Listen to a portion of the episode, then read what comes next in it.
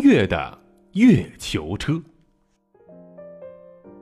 夜幕降临了，一轮明月悬挂在高高的夜空，那皎洁的月光曾引起人们多少的美好遐想呢？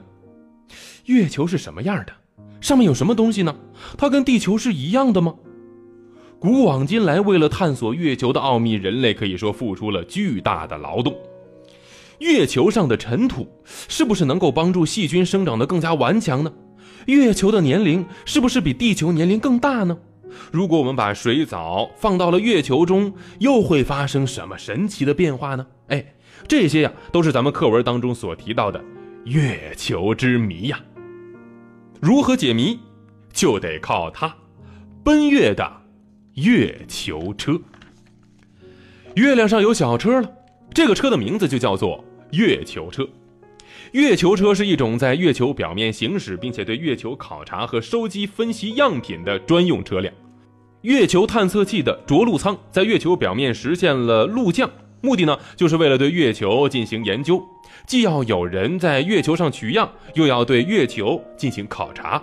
因此，这月球车就分为了无人驾驶月球车和有人驾驶月球车。无人驾驶月球车是由轮式基盘和仪器舱所组成的，由太阳电池和蓄电池联合供电。月球车根据地球上的遥控指令，在这样一个高低不平的月面上进行行驶。而有人驾驶的月球车呢，则是由这个宇航员驾驶在月面上进行行走，主要是用于扩大宇航员的活动范围。这样，宇航员在月球上就能够完成各种各样的科学考察活动了。